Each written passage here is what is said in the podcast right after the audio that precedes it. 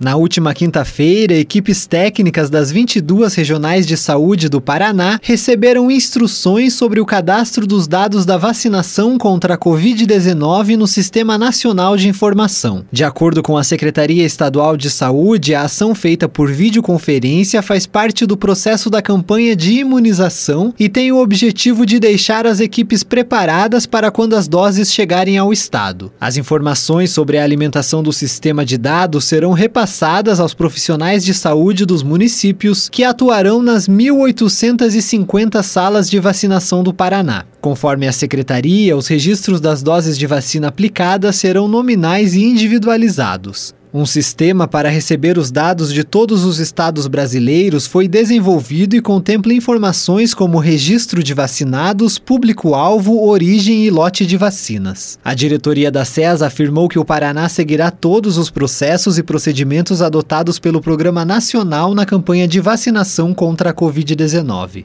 Tailan Jaros, repórter CBN.